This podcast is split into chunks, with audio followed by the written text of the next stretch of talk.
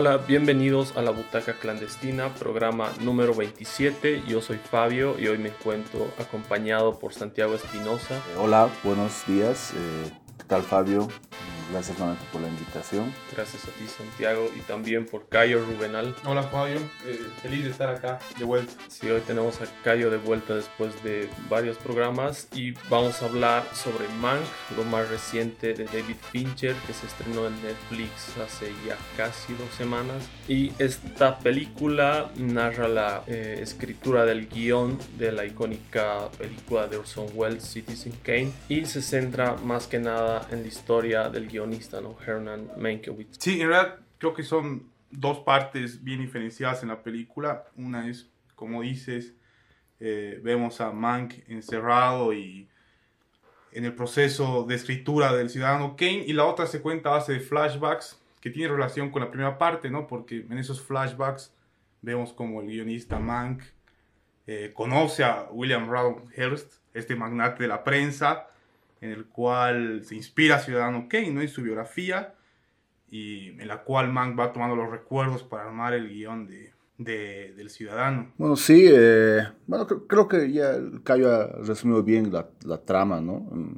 Es una película, digamos, que se sabía que largamente guardada, digamos, de David Fincher, ¿no? Que de hecho está volviendo al cine de varios años, ¿no? Su, última, su último largo, digamos, había sido perdida y después había estado más dedicado a la televisión, ¿no? Y de hecho es uno como de, las, de, los, de los activos más valiosos que tiene ahora mismo Netflix, ¿no? En el último tiempo sobre todo había despertado mucho entusiasmo por, por esta serie Mindhunter, que ha tenido dos temporadas y que lamentablemente no va a tener más, eh, o por lo menos hasta donde lo ha hecho Fincher. Y bueno, es una película que abona, digamos, un poco más a la leyenda de donde probablemente la película, por menos estadounidense, más, más célebre y celebrada también de la historia, que es El Ciudadano Kane, ¿no? de Orson Welles. Es una película que ya debió generar tanta literatura como cine eh, como para hacer otras tantas películas, ¿no? Entonces, eh, se sabe ¿no? que desde los 40, 50, o sea, después de su estreno, hubo siempre una controversia en torno a la autoría de del ciudadano Kane, ¿no?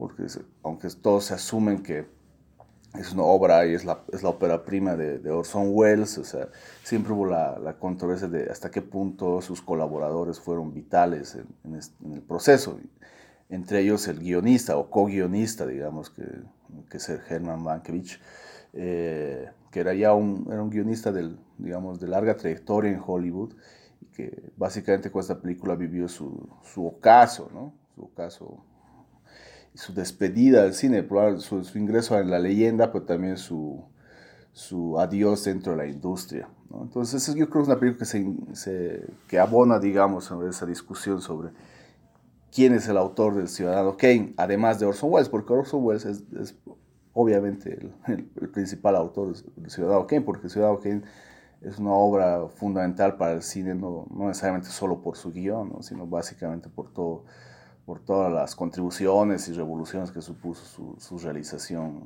cinematográfica. ¿no? Entonces, a medida creo que es una película que desde ya despierta mucho morbo en la industria, ¿no? porque si algo le interesa a Hollywood y a la industria del cine, que ahora ya sobre todo vive en las plataformas, es autocelebrarse, ¿no? o sea, hablar de sí misma, ¿no? Hollywood hablando de Hollywood. Y eso es, en esa medida es una, eh, una película que tenía una expectativa de por sí alta y eh, bueno, habrá que ver cómo se traduce esto en, los premios, porque a nivel de, rating, porque taquilla exactamente no, no, ha tenido en sentido cabal, pese a que ha tenido estrenos, no, no le está yendo muy bien. ¿no? Sí, generalmente si hay algo que se le ha achacado o criticado a la película, es que muchos dicen si no tienes un contexto, una base o una idea eh, acerca del, no sé, el Hollywood de los años 30, 40, del Star System y demás, como que no llegas a tener una relación muy buena con la película, pero yo creo que tal vez esto sí se puede eh, validar en la primera parte, porque cuando hay chispazos de Mank imaginándose algunas escenas de, del ciudadano Kenny, que obviamente tienen mucho más valor si tú ya has visto la película, pero la segunda parte, bueno, la parte paralela más bien, eh, yo creo que trata de un guionista cínico, un personaje cínico que se enfrenta a los magnates productores, ¿no? Y a esta idea poco escrupulosa que tienen de conseguir sus, sus objetivos sin importar los medios, ¿no? De la película no salen nada bien parados personajes históricos como Louis B. Mayer, que es el, la cabeza de la NGM, o Irving Thalberg. Mm, no escatima la película en, darles frontalmente, ¿no? Y hablar un poco de estos personajes. Creo que tiene muchos subtextos en eso. Igual habla de este rechazo que hubo del socialismo o izquierda en Hollywood que después eh, ya tomaría la forma del blacklisting o el marcantismo. Entonces, no creo que necesariamente has tenido que eh, ver Ciudadano Kane. Obviamente ayuda mucho tener eh, una base, por así decirlo. Pero yo creo que la película habla un poco más allá de, un proceso, de un simple proceso de escritura de guion. No sé qué opinas vos, Santi, sobre poder disfrutar la película sin tener todos estos parámetros. Sí, de, principio mientras decías eso, yo creo que en todo caso debería ser obligatorio ver Ciudadano, que no por, no por ver Mac, digamos, sino que por un tema de cultura general.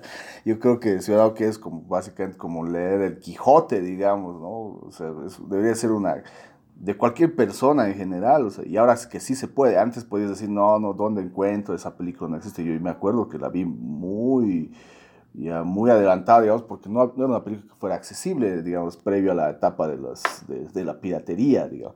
Pero ahora que es una película accesible, que se puede descargar, que se puede comprar, que se puede ver en línea, legal o ilegalmente, yo creo que debería ser una obra de consulta obligatoria en el sentido de, de que uno se obligue a verla, digamos, por cultura general, porque yo creo que es una película fundamental, o sea, insisto, que si digamos, así como debemos leer la Odisea eh, o, el Quijote de Cervantes, deberíamos de una película esencial para la historia del, cine, pero también para la historia del mundo, como el Ciudadano Kane.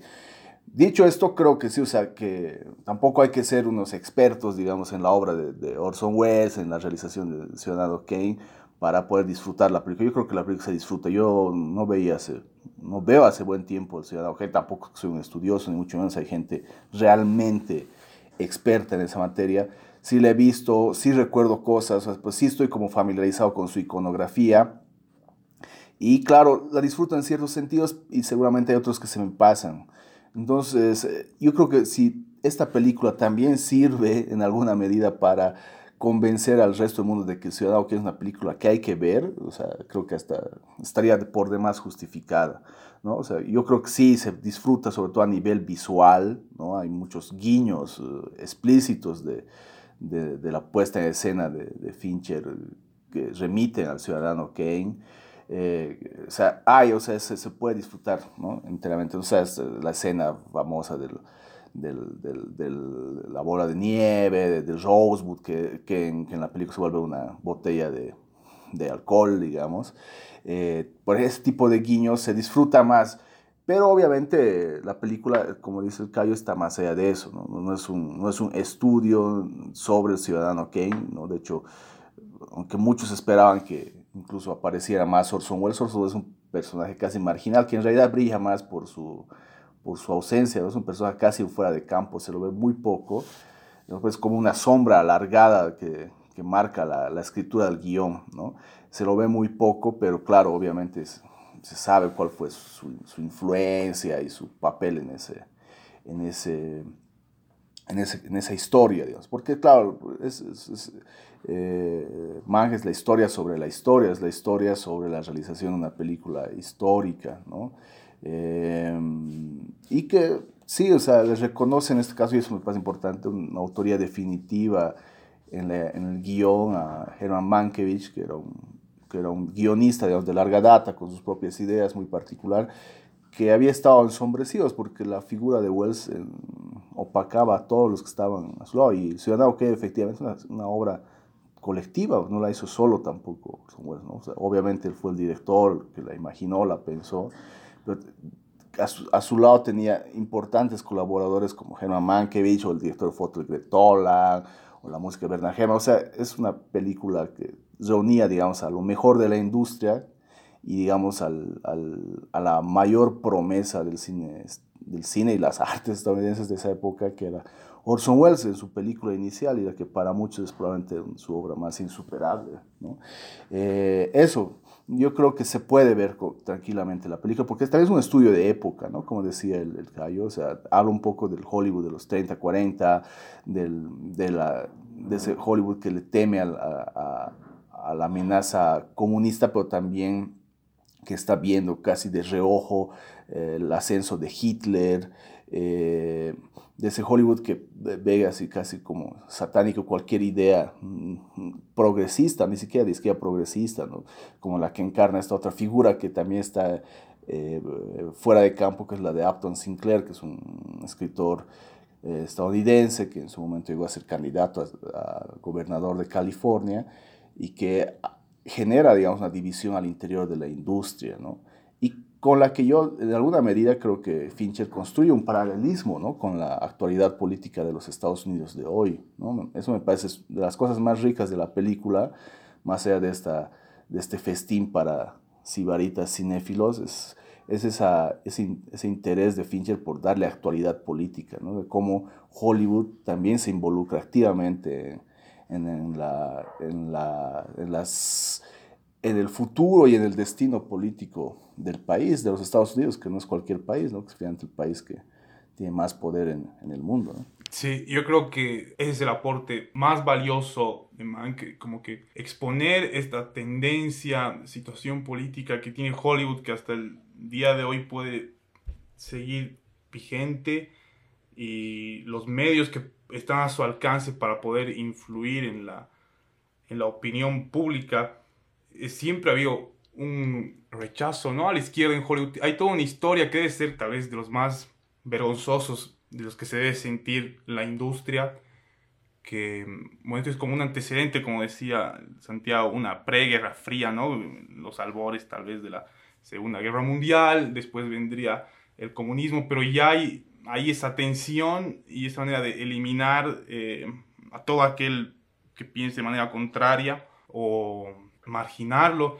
Me parece un poco difícil como que encontrar puntos en común entre las películas de Fincher, más que todo en contenido, pero si hay algo que puedo identificar, puede ser que sus protagonistas son como outcasts, ¿no? Como marginales, podemos verlo así en la The Social Network, tal vez en The Fight Club, salvando las obvias distancias, pero yo creo que Mank como que representa toda esa energía y, ganas de, reivindicar que, el director lo plasma a través de, él. Santiago decía que había mucha expectativa, incluso dentro de Hollywood, de cómo será la película, y no sé si Hollywood sale bien parada después de esto. Pienso un poco la relación que tiene esta cinta y un poco la del año pasado, la de Quentin Tarantino, El una vez en Hollywood porque las dos hablan de historia del cine, ¿no? De la historia de Hollywood más que todo. La de Tarantino tal vez se enfocaba más en los 60 y este es más en la primera mitad del siglo pasado. Y si bien la de Tarantino ofrecía un punto de vista más desde los actores tal vez, esta habla un poco más del Star System, ¿no? De los productores y de los magnates. Claro, igual el puesto poco privilegiado que tenían los escritores ¿no? en aquella época. También se me viene a la mente Hail Caesar de los hermanos Cohen que habla desde el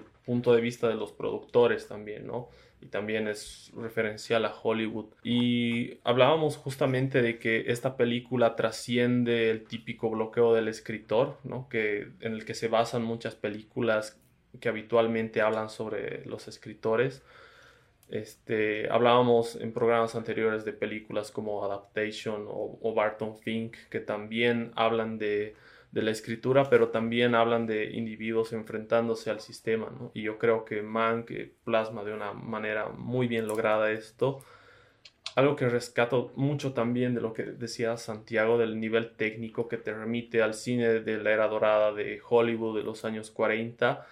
Y se habla mucho de la imagen, pero yo me quedo bastante con el sonido. Yo creo que el sonido de esta película tiene mucho mérito, ¿no? Eh, hacer que el sonido tenga esa estética del cine de los 40 sin que parezca un error técnico y que se siente esa, esa textura análoga ¿no? del, sonido, yo creo que tiene bastante mérito y esta película tiene una postproducción de sonido igual que se nota que es eh, espectacular. Sí, técnicamente la película es una factura impecable y no hay nadie que pueda decir lo contrario. Los esfuerzos de hacerte creer que parece una película rodada en los 30s y 40s, como emulan algunas partes quemadas, ese toque de comedia ingenuo, igual que podemos ver hace rato, las escenas grabadas dentro del auto. Es un trabajo donde se ha visto mucho cariño, esfuerzo, pero creo que esta perfección técnica siempre la hemos visto en las películas de Fincher. Eh, pero acá tiene ese añadido de sentirla como una película personal por todo lo que hemos dicho, ¿no? Por un poco hablar de, cómo existen luchas políticas de poder dentro de la industria y mm, cómo los magnates igual siempre han estado dirigiendo y eligiendo hacia dónde deben ir esas, esas tendencias y, pensamientos, ¿no? Que muchas veces la gente, el en general, no se da cuenta de que esos discursos políticos vienen empaquetados en formas de, de productos audiovisuales y ver qué tanto se sigue repitiendo eso al, día de hoy. Sí, hay algo que, me, que, que, me, interesa lo que decían, que es esta cuestión de cómo, de, eh, cómo representa, digamos, Mann el proceso de escritura, ¿no? que no va sobre el tema de la, del escritor ante la página en blanco, sino yo creo que aborda eh, algo que a mí me interesa igual mucho, que es como las, las decisiones morales, digamos, que en el proceso de escritura, ¿no? O sea, qué está bien, qué está bien, porque finalmente Mank, o perdón, Ciudadano Kane, el guion del Ciudadano Kane está basado, digamos, en historias reales, ¿no? O sea, es una ficción, pero basada en la historia básicamente de este, de este magnate de los medios de comunicación que, que era William Randolph Hearst, entonces, ¿hasta qué, me, hasta qué punto eh, creía Mank, en este caso Mankiewicz, eh, moralmente legítimo contar esa vida, digamos, servirse de esas historias para poder decir algo más? ¿no? Eh, toda la relación que hay entre él y la, y la amante, digamos, de Hertz habla, digamos, de este proceso de, de, de, toma de decisiones morales, de qué es correcto, qué es incorrecto decir, hasta qué punto este tengo que publicar esto, hasta qué punto vale la pena que ventile estos asuntos. ¿no?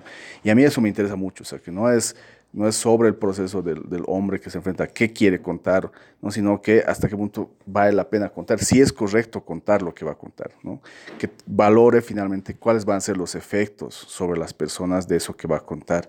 Y eso, digamos, ese proceso de evaluación moral, ¿no? de qué es correcto y qué no es correcto contar, es algo que a mí me interesa mucho y que debería también estar siempre en el proceso de escritura, ¿no? y, es algo que lo trata muy bien esos dilemas morales de la escritura, los dilemas morales de la creación, si se quiere, ¿no? que no son, de los, no son los dilemas creativos del hombre que no sabe qué escribir, sino del hombre, del hombre que no sabe si es correcto o no escribir algo, ¿no? si es correcto o no ventilar algo que considera importante, pero que inevitablemente va a tener efectos sobre personas del mundo real. Sí, tomando en cuenta que Mank tenía una muy buena relación de amistad con amante de, William Randolph Hearst, ¿no?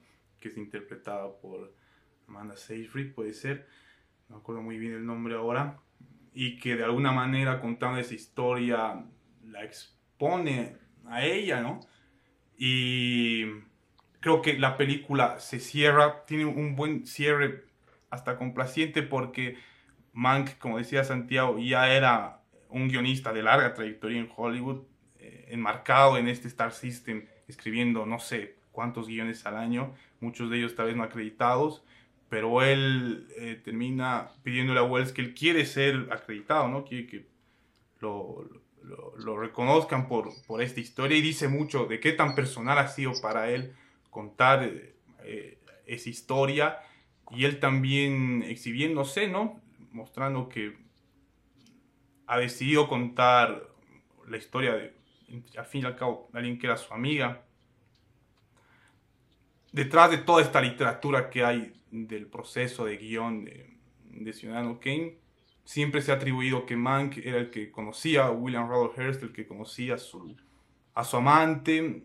Se ve en la, en la película cuando él visita este castillo de, San Simeón, que después iba a ser eh, Dicen que Wells le ha añadido tal vez un poco del motor narrativo, ¿no? Esa primera parte de Ciudadano Kane, que es una especie de reportaje. Kane trabajaba, tenía una empresa de... una productora de noticias, ¿no? Que era Mercury, que él la, atribuyó, eh, que la se atribuyó esa parte.